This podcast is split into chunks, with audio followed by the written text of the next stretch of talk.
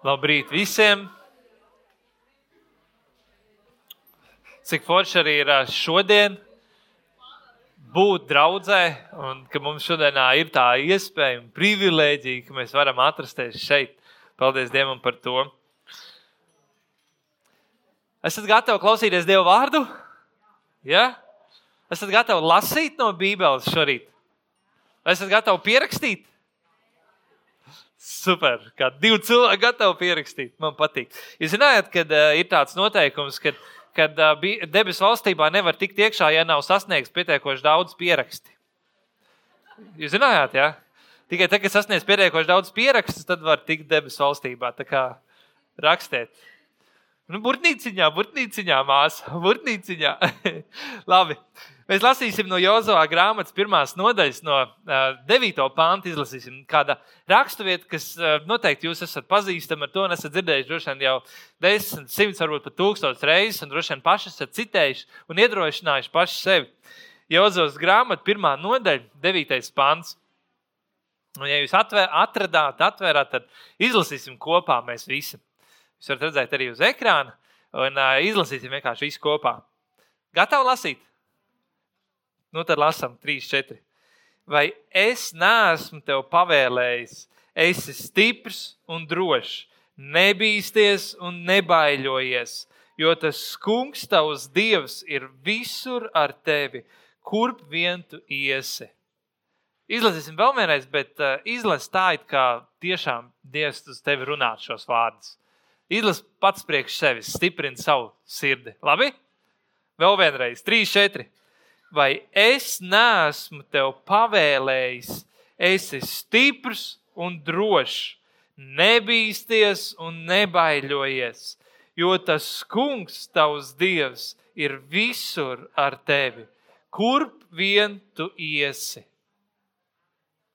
Fantastisks vārds, ko Dievs runāja uz Jozovā.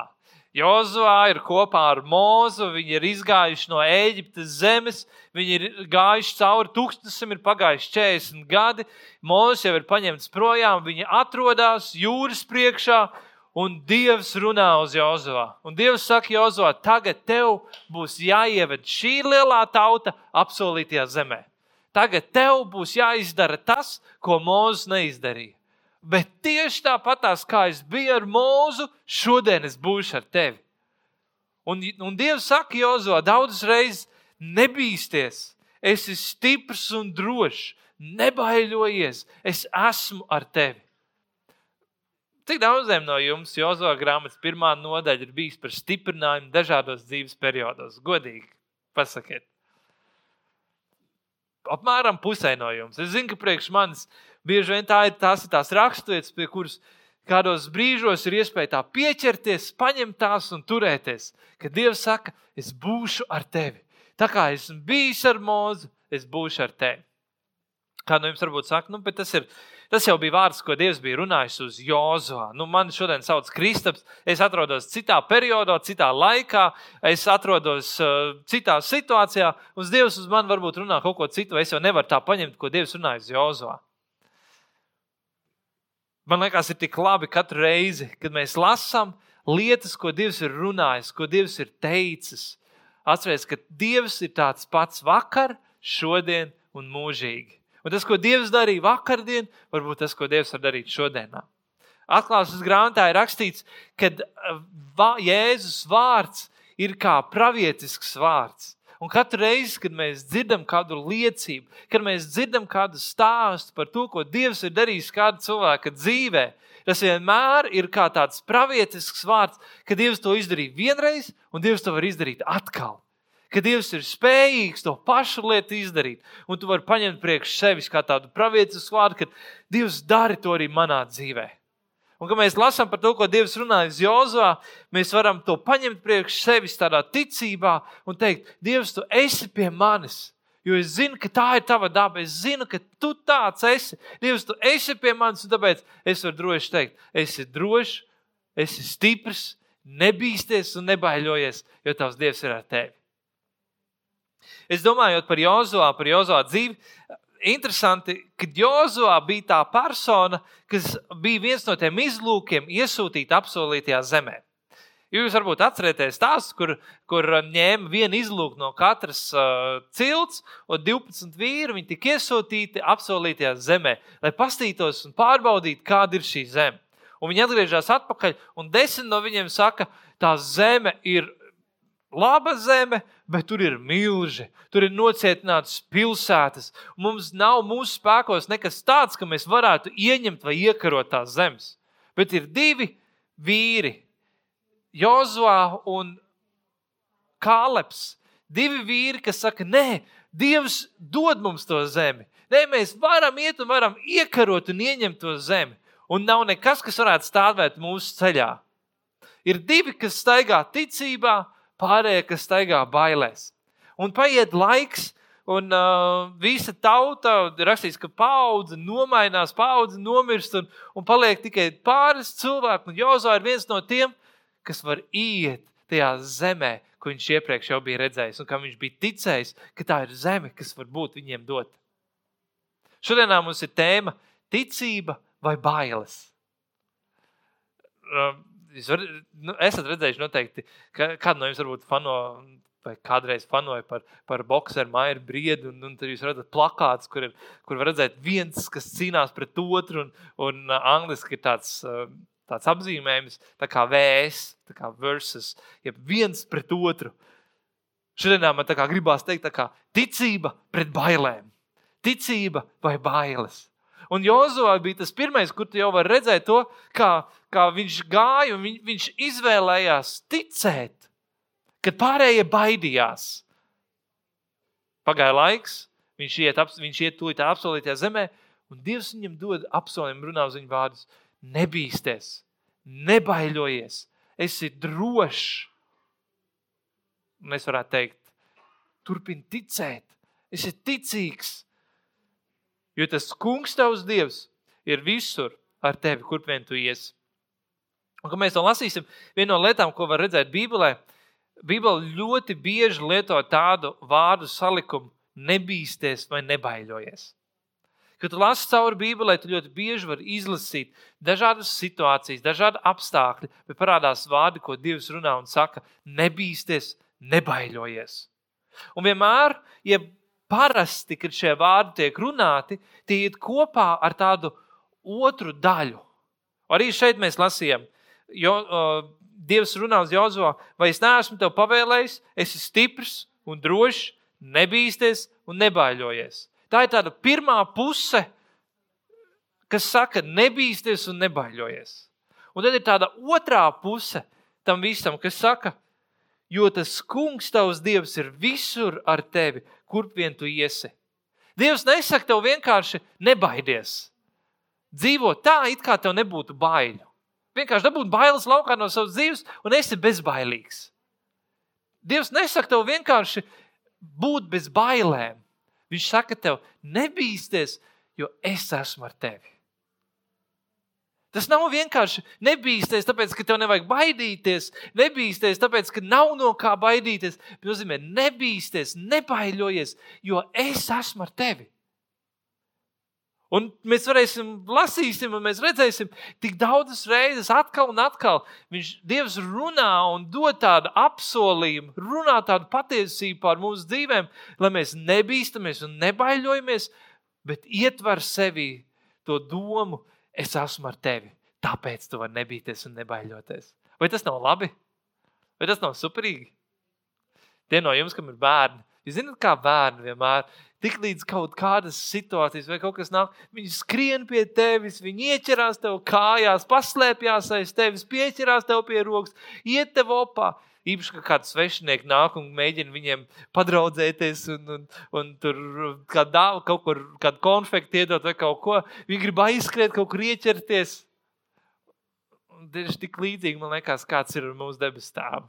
Lai mēs dzīvotu patstāvīgi tajā stāvoklī vai tajā vietā, kur mēs tā pieķeramies pie Jēzus. Zinot to, ka Viņš ir mūsu debes Tēvs, kas mūs sargā, kas ir ar mums kopā, kas mūs aizstāv. Amen! Lūks evanģēlē 12. nodaļā izlasīšu 6. un 7. pantu. Un tur ļoti skaisti Jēzus saka, Jēzus saka tādus vārdus, vai piecus virbuļus nepārdot par divām martavām, Un neviens no tiem nav aizmirsis Dievu priekšā. Tāpat arī jums visi galvas mati ir skaistīt, skaitīti. Nebīsties! Jūs esat vairāk vērti nekā daudz virbuļu. Ja es saku, nebīsties, nebaiļojies, viņš zina tevi, viņš pazīst tevi, viņš zina tev pat galva, matu skaitu uz tavas galvas. Tāpēc nebīsties. Timotē vēstulē ir tāda raksturvieta, ko mēs noteikti daudz zinām, kur ir teikts, ka Dievs nav mums devis bailības garu, bet spēka, mīlestības, savaldības vai tādu veselu saprāta garu. Dievs nav mums devis baiļu garu. Mēs zinām to, ka mums nav paredzēts staigāt, vai dzīvot, vai funkcionēt bailēs. Bailes reizēm var būt kā tāds gars, kas būtiski nāk pār mums, kas paralizē, kas atņem mums spēku, uh, funkcionēt, darboties.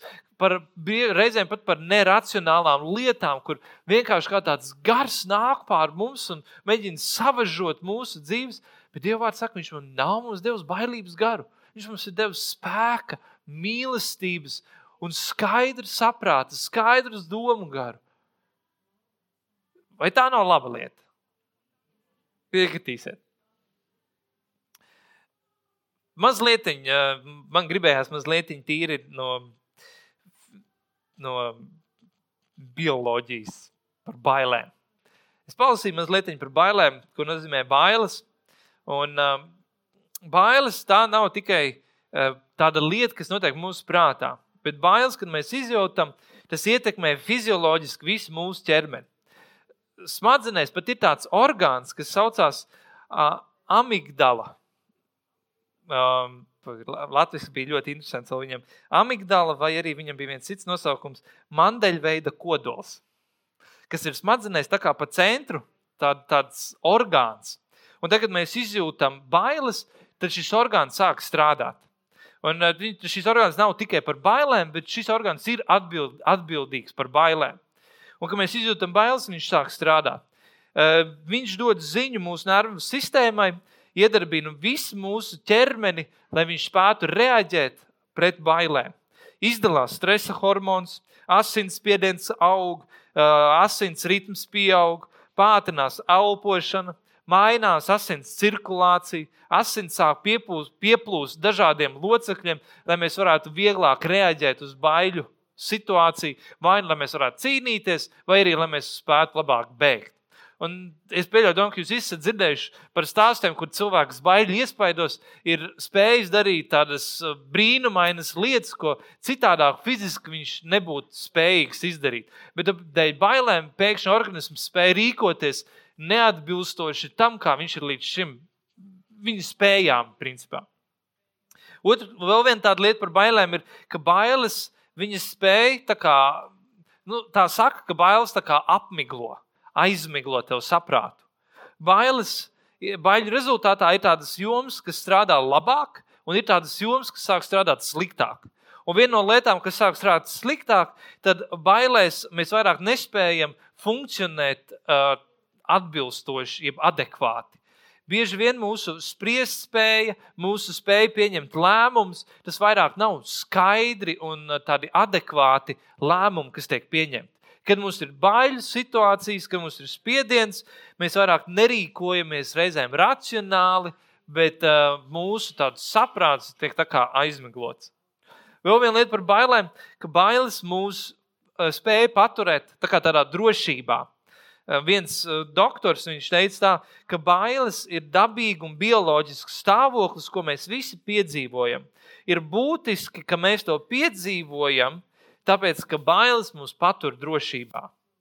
No vienas puses, protams, tā ir tāda laba lieta, kad mēs neskrienam un nelecam situācijās, kas var apdraudēt mūsu dzīvību, jo ir kaut kāda veida tādas bailes sajūta mums. Bet no otras puses, par to visu domājot, es gribu uzdot priekš sevis es gribu uzdot tādu jautājumu, vai bailes ir tāds normāls stāvoklis, kurā man vajadzētu atrasties? Vai ir kādas reizes, kad ir labi man just, vai ir pareizi man kādreiz dzīvot bailēs, atrasties bailēs un ļaut, lai bailes man ir kā tāds motivējošs faktors? Vēl viena lieta, ko bailes dara, kas ir daudziem cilvēkiem, daudzās situācijās bijusi ļoti laba lieta, ka bailes ļoti motivē cilvēku rīkoties. Kaut arī viena no tādām lietām, ko es esmu redzējis apkārt dažādos cilvēkos, piemēram, bailes no nabadzības, bailes no trūkuma.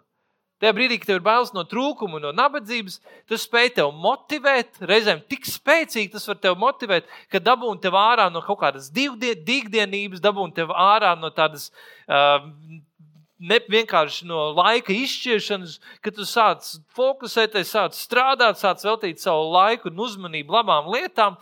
Un, un, uh, beigās izveido kaut kādu biznesu, izveido kaut kādu uzņēmumu, izveido kaut kādas labas lietas. Un ir tik daudz stāstu, kur tieši tādā veidā tas arī ir bijis. Ka tās bailes no tā, ka tu varētu palikt bez ienākumiem, bailes no tā, ka tu paliksi uz ielas, bailes no tā, ka tu nevarēsi parūpēties par savu ģimeni, tas motivē tevi, tas sapurina tevi, noliek tevi pareizā vietā, un tu sāc redzēt kaut kādus rezultātus savā dzīvē. Un man ir tas, tas jautājums, vai bailes kā tāds motivējošs faktors, ir laba lieta manā dzīvē? Vai bailes, kas man pasargā no briesmām, ir laba lieta manā dzīvē?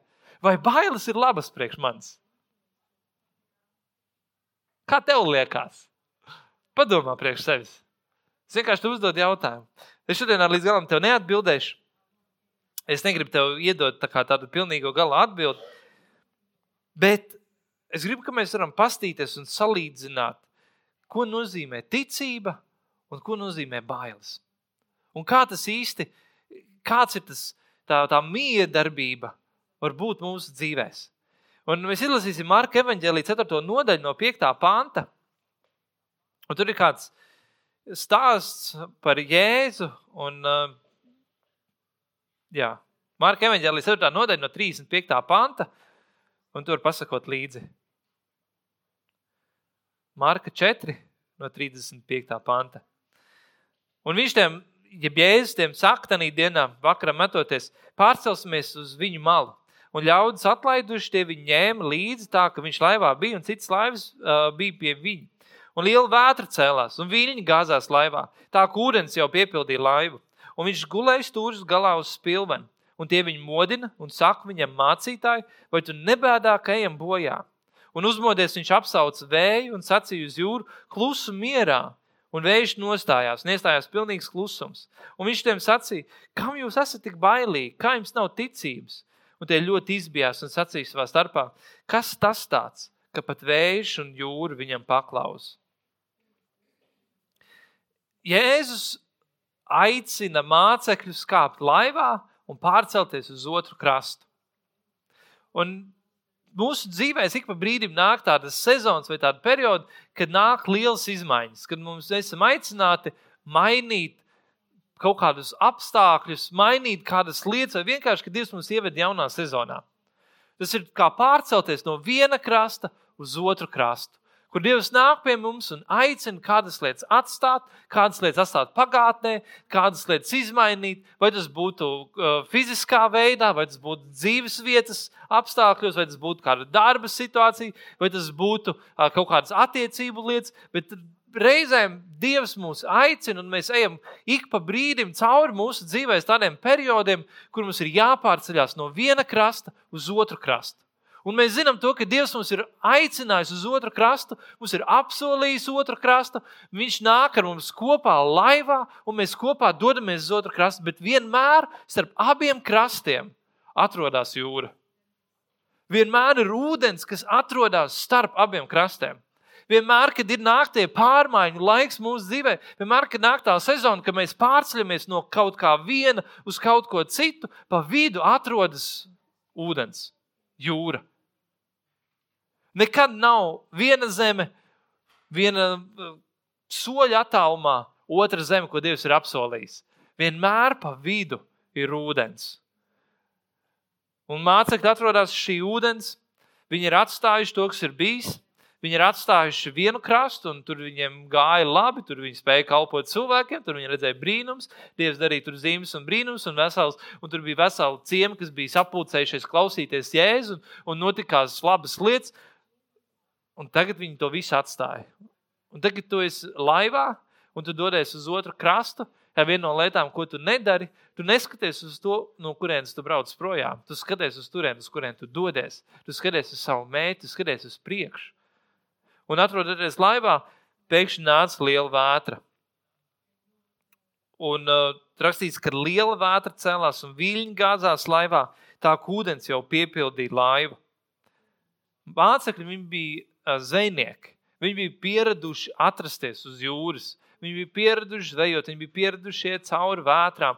Viņi bija dzirdējuši dažādus stāstus, dažādas leģendas par, par lielām vētrām, kas nāk pāri jūrām.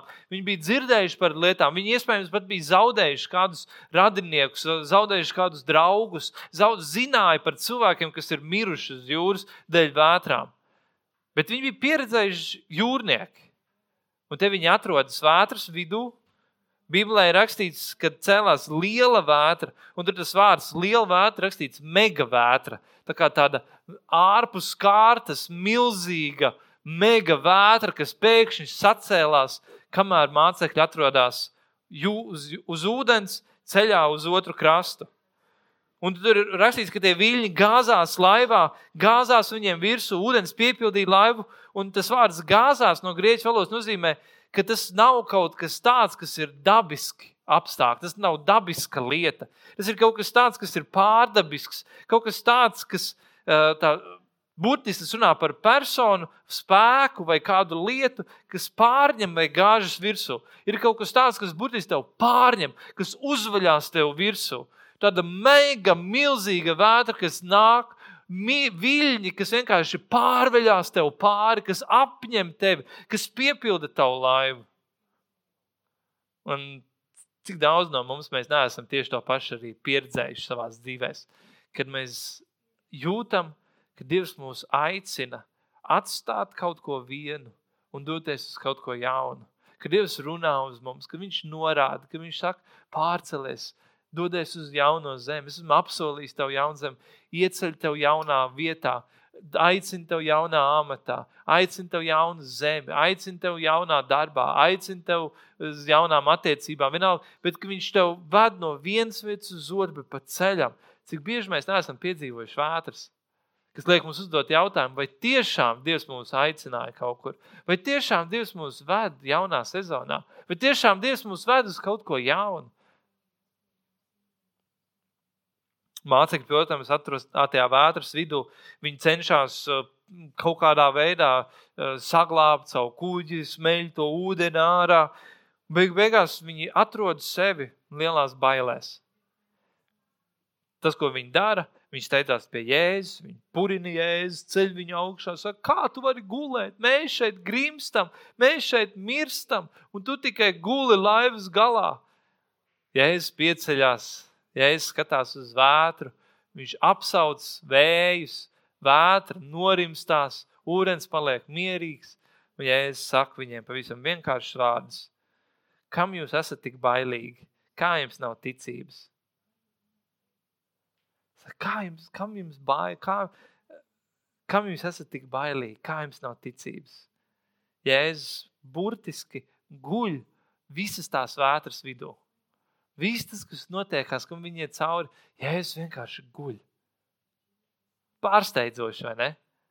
Kā Jēzus var gulēt vētrā, kas tādiem nu, rūtītiem zvejniekiem liek domāt, ka viņi mirst un iet bojā. Ka viņi nāk pie Jēzus un saka, kā tu nemaz nebēdā, ka mēs šeit mirstam?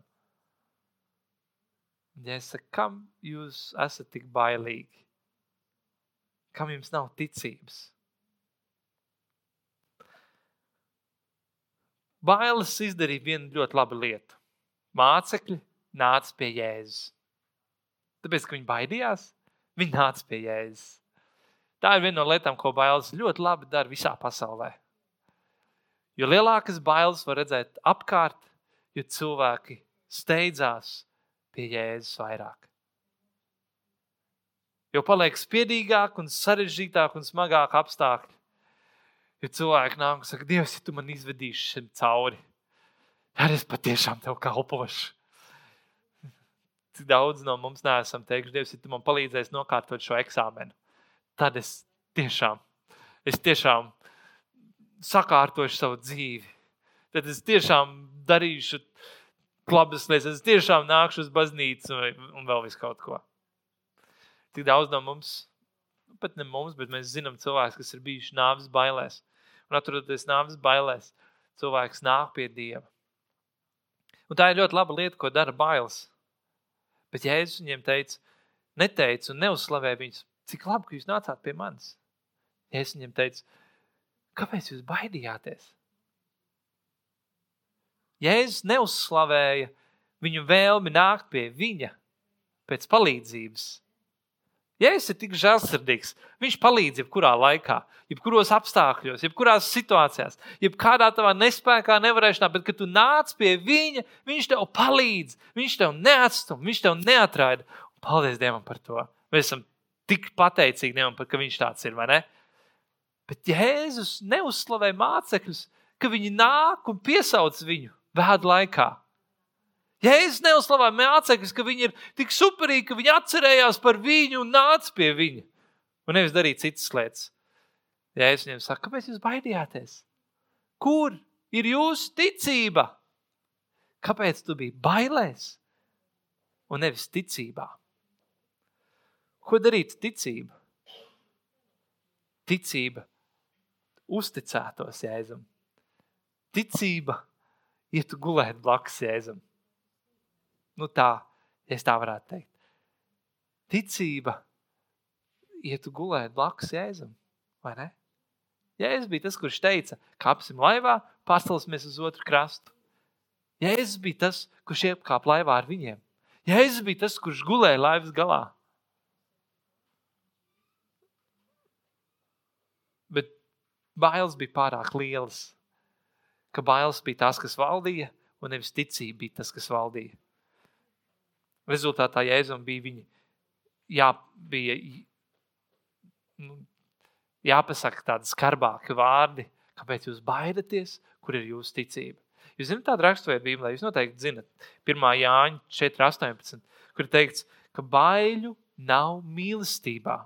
Pilnīgi mīlestība aizvien bailes, jo bailēm ir moks, kas baiļojas, nav sasniedzis pilnību mīlestībā.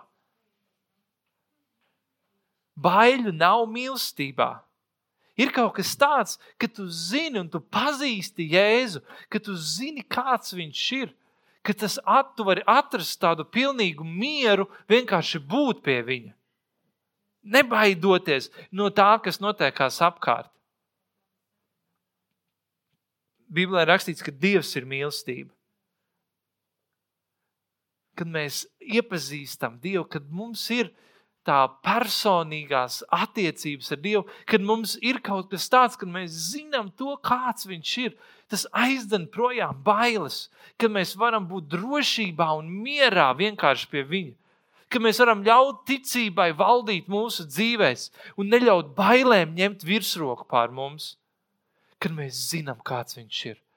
Kad mēs zinām to, kāds, ko saka viņa vārds, kad mēs zinām to, kāds ir viņa raksturs, kad mēs zinām to, ko viņš ir runājis un teicis un apsolījis mums, kad mēs zinām to, kādas ir viņa domas par mums, kad mēs zinām to, kā viņš tic un uzticās un paļaujas uz mums, kad mēs zinām to, ar kādu cerību viņš skatās uz mums, kad mēs zinām to, kas mēs esam Jēzu Kristu, kad mēs zinām to, kam mēs esam aicināti un kādi mēs esam radīti Jēzu Kristu tad mēs varam dzīvot ticībā, nevis bailēs. Un tad bailēm nav jābūt tam, kas mūs motivē nākt pie viņa, bet ticība var būt tas, kas ļauj mums dzīvot ar viņu. Mēs runājām par tām bailēm, ka bailes viena no lietām, ko bailes dara, viņas patur mūsu drošībā. Un reizēm tieši tā ir mūsu dzīves lielākā problēma, kad mēs esam tik bailīgi, ka mēs visu laiku atrodamies drošībā. Bet Dievs grib mūs, kad mēs ejam uz ūdens. Tāpēc, lai mēs tiktu no viena krasta uz otru krastu, pa vidu vienmēr būs ūdens. Mums vienmēr būs jāceļās, jā, jākāpj laivā. Mums vienmēr būs jāspēr soļi ārā no laivas un jāsteigā ūdens virsmu. Un vienmēr, kad mēs brauksim no viena krasta uz otru, tur pa vidu celsies vētra. Vienmēr nāks vētra, vienmēr nāks pārbaudījumi, vienmēr nāks izaicinājumi. Tā vienkārši ir daļa no mūsu dzīves. Un mēs reizēm varam būt tik bailīgi, ka mēs sakām, labāk es palikšu krastā. Jo es jau pagājušajā gadā mēģināju pārcelties uz otru krastu, un es zinu, kāda vētra ir par vidu. Un es labāk palikšu savā drošībā. Un reizēm tieši tā ir mūsu lielākā problēma, kad mūsu bailes mūs patur drošībā, ka mums ir bailes, kas mūs sargā. Bet, ja es gribu, lai mēs staigājam ticībā, nevis bailēs, ja viņš runāja, es spēru soļus pat uz vētras laikā, uz ūdens, un eju un daru neiespējamo, tāpēc, ka Dievs ir runājis. Un manas bailes aizstāja man ticību. Vēl vienreiz atgriežoties pie tā, ko Jozua darīja. Tieši tas desmit izlūk atgriežas atpakaļ un saka, mēs nespēsim, mēs nevarēsim. Mums nav tāda spēka, mums ir bailes no viņiem. Divi no viņiem saka, mēs varēsim, mēs uzvarēsim, jo Dievs ir aicinājis. Divi staigā ticībā.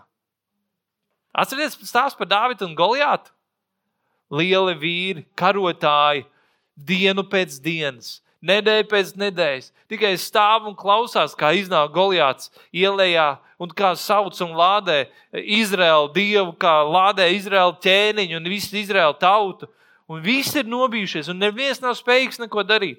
Un ir vajadzīgs viens jauns puisis vārdā Dāvids, kurš atnāk un saka, kas tas par neapgraizīto filistieti šeit ir? Kā tas var būt, kad neviens ar viņu nav gatavs cīnīties?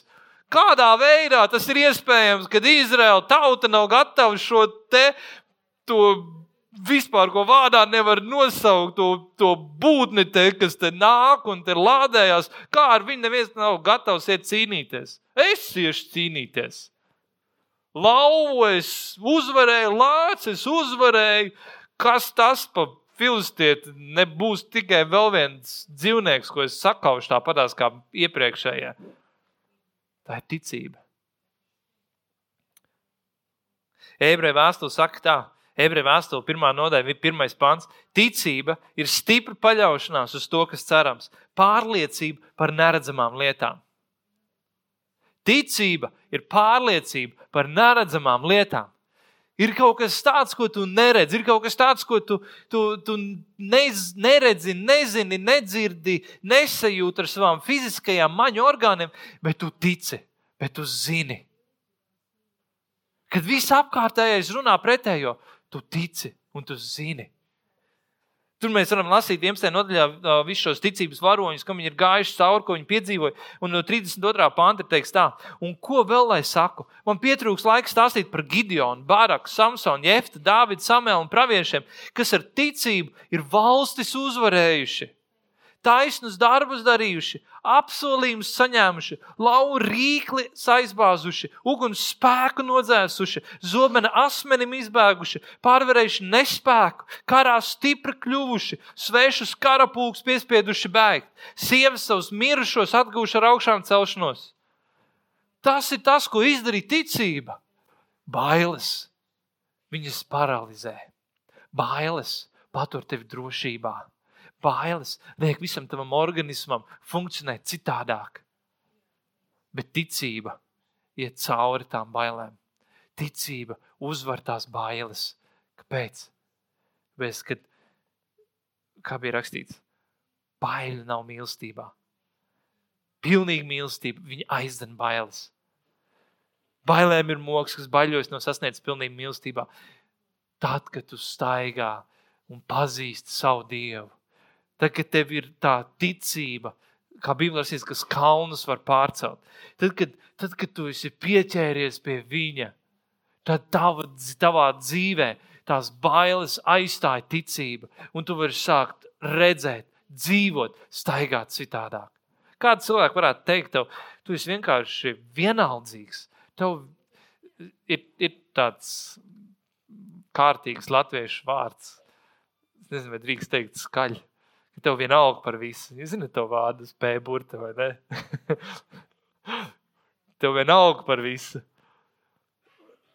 Un, un reizēm tev pašam var likties, kas tas īsti ir, vai man tiešām vienalga par visu, vai, vai ir kaut kas tāds dziļāks, kas ir manī, tāda, tāda tā ticība, tā pārliecība, vai man vienkārši vienalga par visu.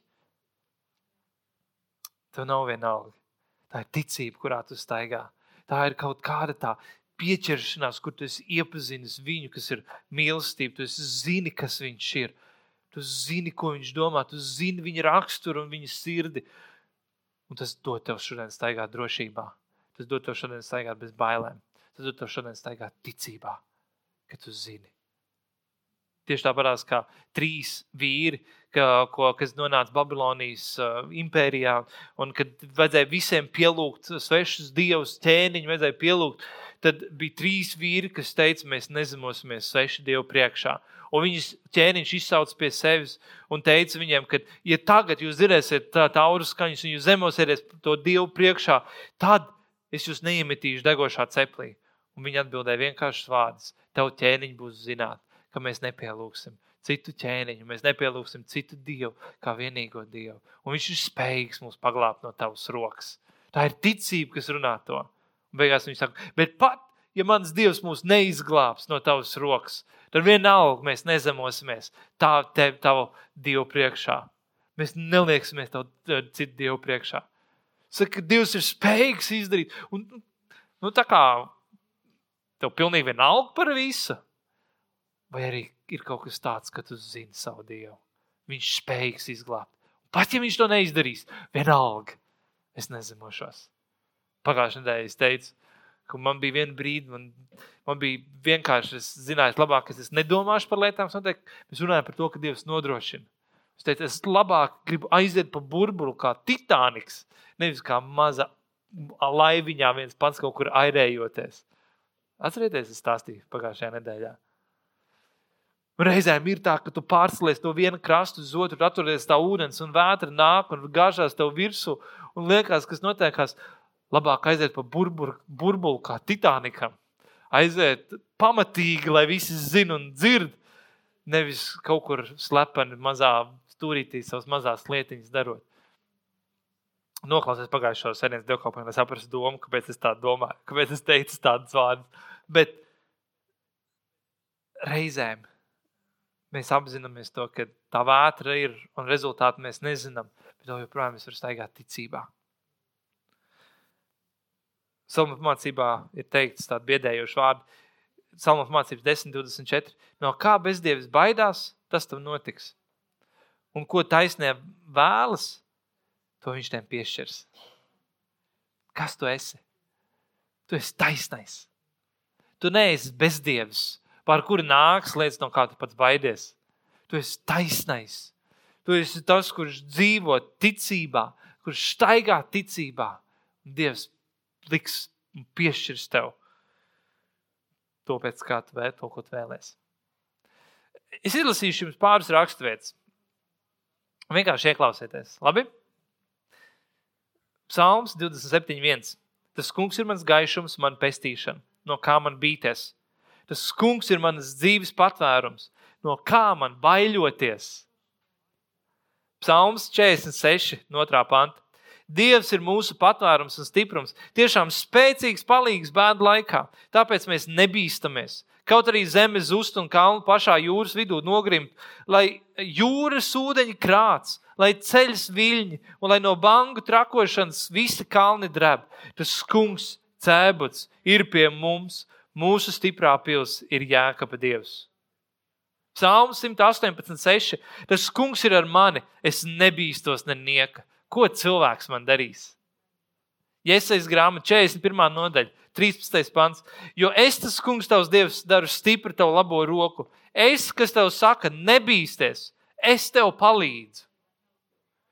Psalms 56, no 4. panta. Izbauļu brīžos es piesaucu, paļaujos uz tevi. Uz Dievu, kura vārdu es slavēju, uz Dievu es paļaujos un nebīstos nenieku, jo ko gan cilvēki man var darīt? Un es gribu atgriezties pie tā, ko es teicu pašā dievkalpojuma sākumā. Bībele bieži runā, nebīsties un nebaidoties. Bet viņi visu laiku liek blakus tādu paskaidrojošo elementu. Kāpēc?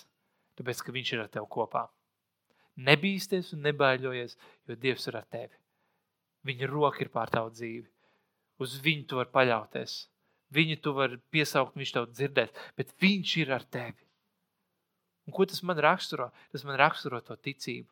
Tā ticība, ka tu zini, kāds ir Dievs. Tā ticība, ka tu zini, kas viņš ir. Tā ticība, ka tu zini, tu piesaugs, viņš atbildēs. Tā ticība, ka tu zini, viņš ir ar tevi kopā. Tā ticība, ka tu zini, viņš tev neatstās. Viņš, viņš ir stiprs patvērums, pils, kurā tu vari patvērties. Viņš ir tas, kurš ir tevi izredzējis, viņš ir tevi svaidījis, viņš ir tevi aicinājis, viņš ir tavā pusē, viņš stāv aiz tevis. Kad tev ir tā ticība, tu vari nebaidīties un nebaidoties. Es atceros, um, man dzīvē ir bijušas tādas divas reizes, kad es esmu dzirdējis Dieva balsi tā, it kā man kāds stāvētu blakām un runātu ar mani.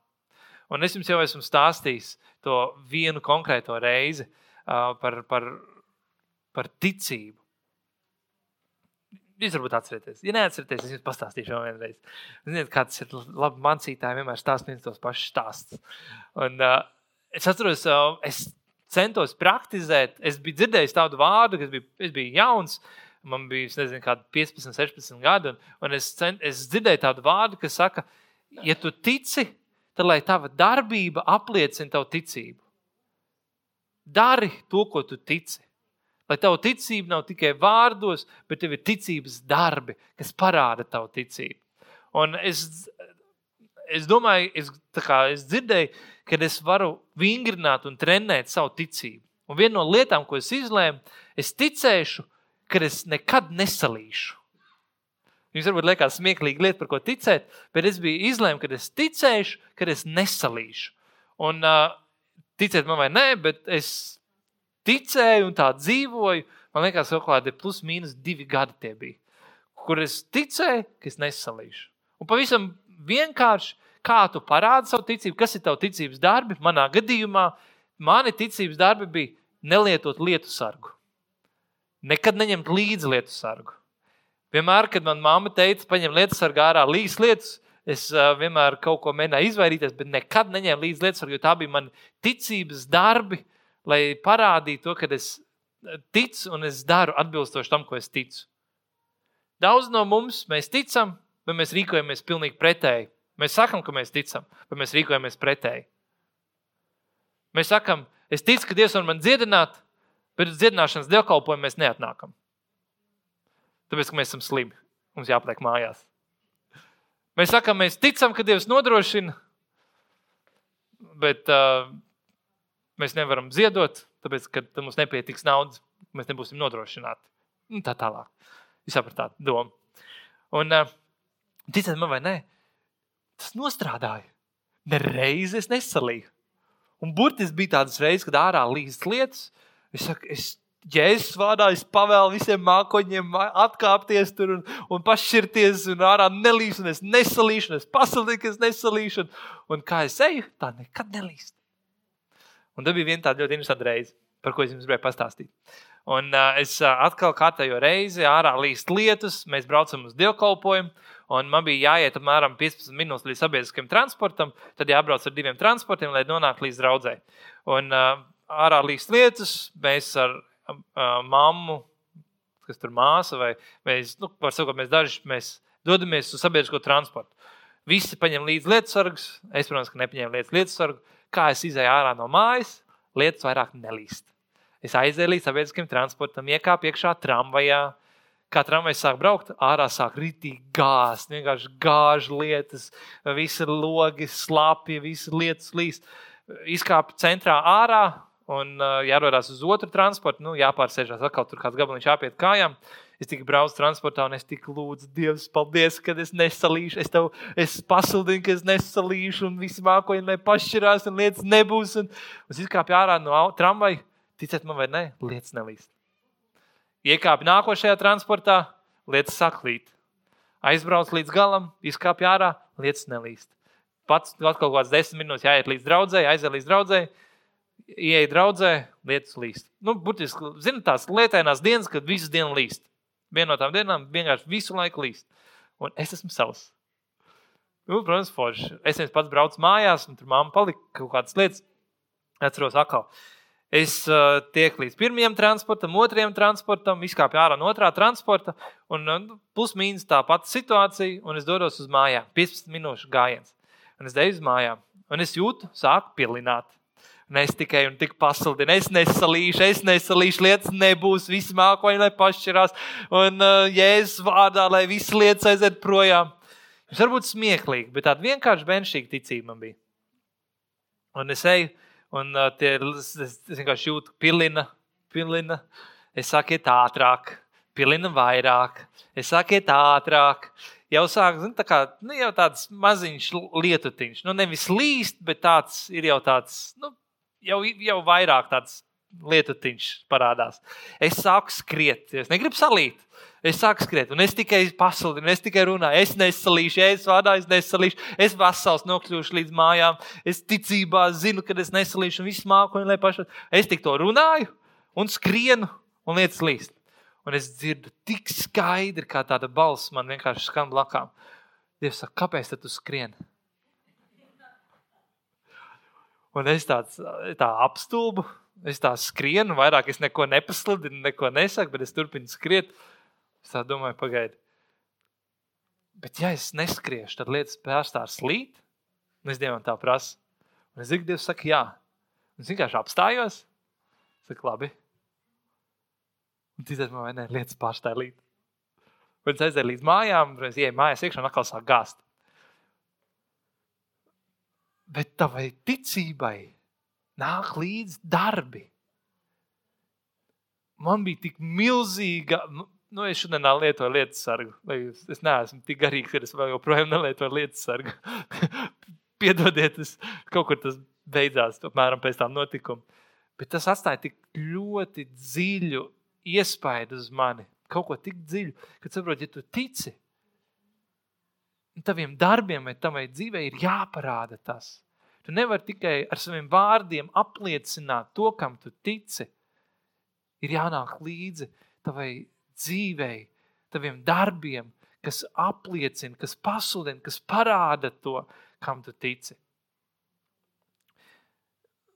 Man liekas, tik ļoti arī, kad mēs runājam par bailēm ka mēs runājam par tām bailēm, kas var nākt mūsu dzīvē.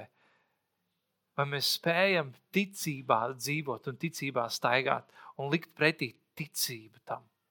Un ļaut, lai mūsu darbi, mūsu rīcība nav mūsu baiļu ietekmēti, vai mēs rīkojamies tāpēc, ka mēs baidamies, tāpēc mēs pieņemam kādus lēmumus, vai mēs rīkojamies kādā noteiktā veidā. Bet ka ticība ir tas, kas ir pamats mūsu rīcībai ka mēs rīkojamies tā, kā mēs rīkojamies, tāpēc, ka mums ir dziļa ticība. Mārtiņa Lutera mīļā frāze: Mans taisnais no ticības dzīvos. Uz to, kas atkāpjas, man nav labs prāts. Ebreju desmitajā nodaļā ir rakstīts. Bet mēs neesam tie, kas atkāpjas uz pazušanu, bet kas.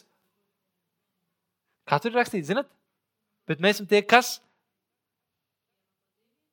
tic un iemanto. Mēs neesam tie, kas baidās un atkāpjas, kas aiziet uz pazušanu, vai, vai vienkārši kas atkāpjas no apsolījumiem, no tā, ko Dievs ir runājis, bet mēs esam tie, kas tic un kas iemanto. Mēs gribam nobeigt ar 1. Jāņa 5. nodaļu, 3. un 4. pāns. Tik ļoti skaista raksturvieta.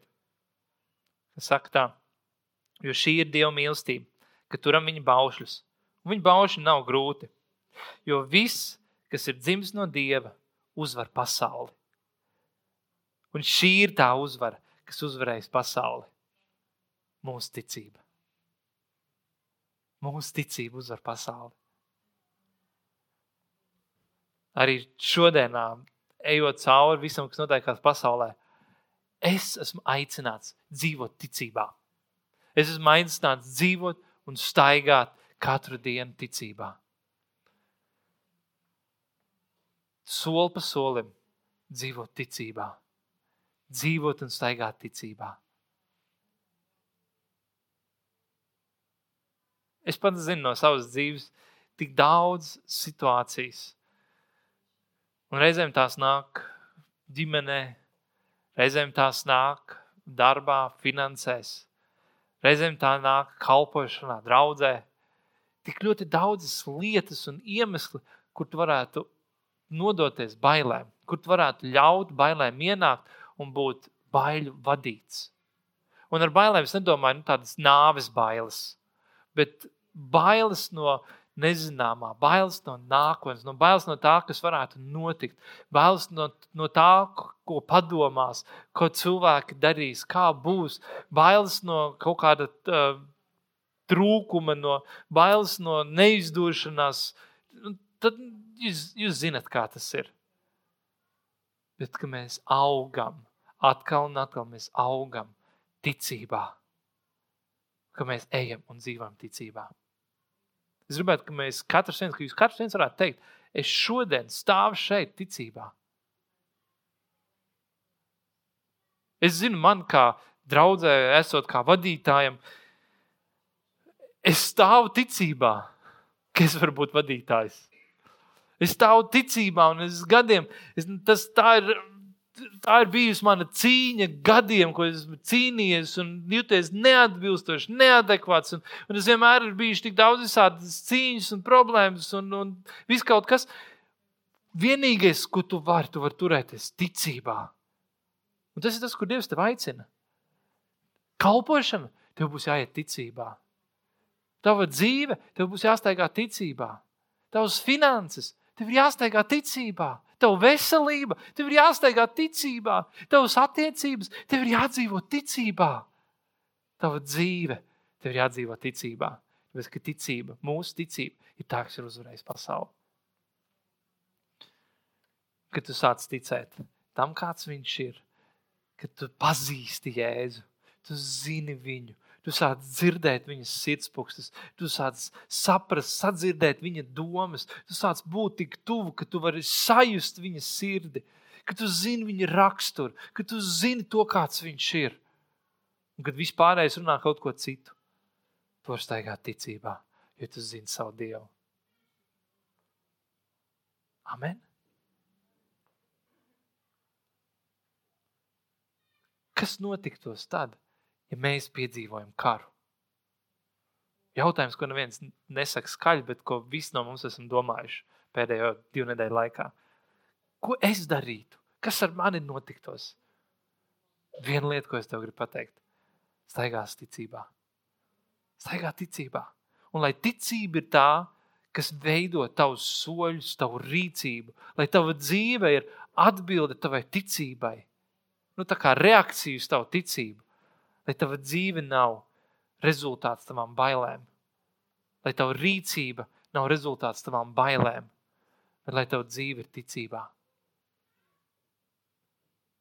Kad nāk ienaidnieks, ja nāktu karš, bailes noteikti teiktu, mūc projām, pazūdi, paslēpies. Bet būs daudzi, kam Dievs runās tieši pretējo. Paliec! Turpini kalpot. Uzņemies vēl lielāku atbildību, kāds ir bijis iepriekš. Jo šodien ir lielāks vajadzības, kāds ir bijis. Un pēc tas nozīmē nomirt tā visu vidū. Bailes tev teiks bēgt. Ticība būs vienīgā, kas tev varēs teikt, paliec. Un ne jau visiem, daudziem, daudziem viss kārtībā. Bet es, to, ko es gribu pateikt, kad ir reize, tad, kad Dievs runās un tevi aicinās no viena krasta celties uz otru krastu, tev būs vajadzīga ticība, lai iziet tam cauri. Un ticībai būs jābūt tam, kas veido tavu rīcību, to, ko tu dari. Un tu nevarēsi ļaut bailēm tev kontrolēt. Tu nevarēsi ļaut bailēm noteikt tā, to, kā tu rīkojies. Tai jābūt būs ticībai. Bet tā būs ticība tikai tad, ja tu būsi iemācījies jau līdz tam brīdim, kad tu zinās to, kāds viņš ir. Problēmas nenāk, kad tu esi sagatavojies. Problēmas un pārbaudījumi nāk pēkšņi, kā mācekļiem laivā. Viss neparedzētākajā momentā. Tev ir jādzīvo gatavam. Tev ir jādzīvo ticībā.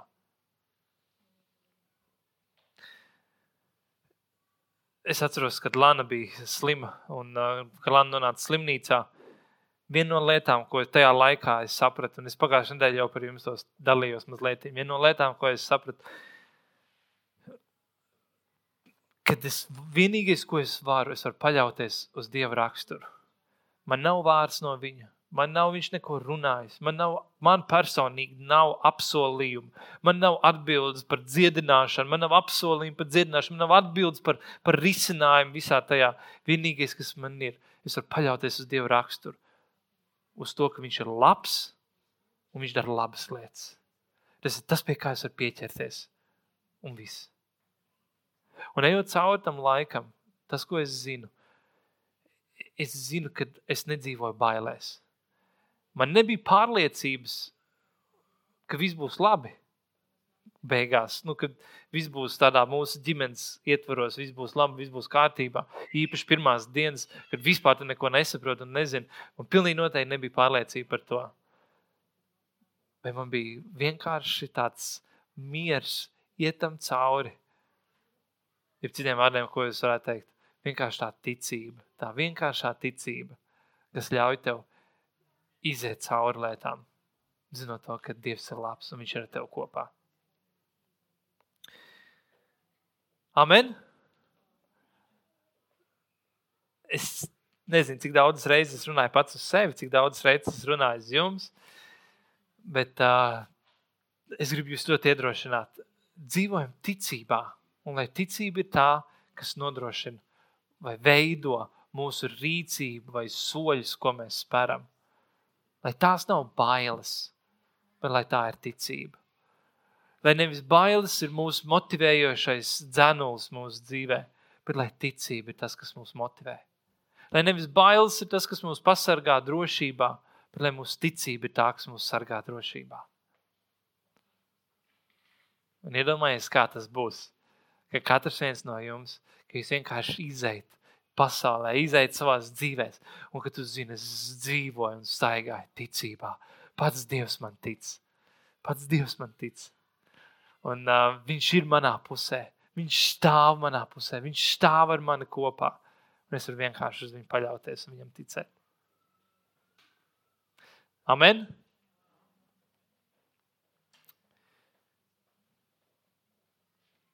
Piecelsimies kājās. Halleluja. Paldies, Tev, Tēvs, ka Tu esi mūsu stiprā pils. Paldies, ka uz tevi mēs paļaujamies. Uz tevi mēs varam skatīties. Paldies, ka mēs uz tevi varam pieķerties. Paldies, ka tu mums esi devis ticību. Tu mums esi piepildījis mūsu dzīves ar ticību, un mēs varam dzīvot ar ticību. Paldies, ka tu neesi devis mums bailības garu. Tu neesi devis mums baiļu garu. Tu uz mums runā, lai mēs nebaiļojamies un nebīstamies. Tēvs, es lūdzu, lai, lai visas tās bailes, kas mūsu dzīvēs ir bijušas un kas mūs ir kaut kur paralizējušas, kaut kur veidojušas to, kā mēs dzīvojam un rīkojamies. Es lūdzu, ka tu sagūsti tās bailes, ka tu paņem projām tās bailes, lai tās bailes tiek, tiek sakautas un uzvarētas. Un dod, ka mēs varam dzīvot ticībā. Paldies, ka pilnīgi mīlestība aizdzen bailes. Paldies, ka mēs varam pazīt tevi. Mēs varam iepazīt. Mēs varam zināt tavu sirdi. Mēs varam zināt to, kāds tu esi. Lai mums būtu drošība tevī. Ka tad, kad tu guli laivas galā, tad mēs varam gulēt ar tevi kopā. Lūdzu, Tēvs, dod, ka mūsu sirds var tik ļoti iepazīt un pieķerties Tev lai tā ticība vienkārši caurstrāvo mūsu dzīves. Paldies, Tēvs, ka uh, Tu esi pirmais, kas mums noticēja. Tu tici mums. Tu tici, ka mums izdosies. Tu tici, ka mēs varēsim, ka mēs sasniegsim, ka mēs, ka mēs iziesim cauri, ka mēs uzvarēsim. Tu tici tam aicinājumam, tu tici tam, tai, tam tam, ko Tu esi mūs aicinājis, lai Tu tici mums. Tēvs dod, kad mēs arī varētu dzīvot un staigāt ar to ticību, kas uzvar pasauli.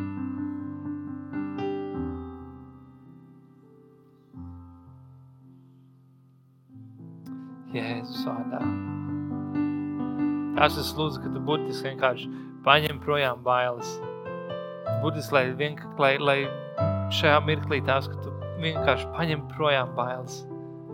Paņem projām bailības gars. Tas, kas ir nācis un vienkārši pārņēmis, es lūdzu, paņem projām to. lai tam nav vietas, lai tam nav varas, lai tam nav teikšanas Jēzus vārdā. Jēzus vārdā.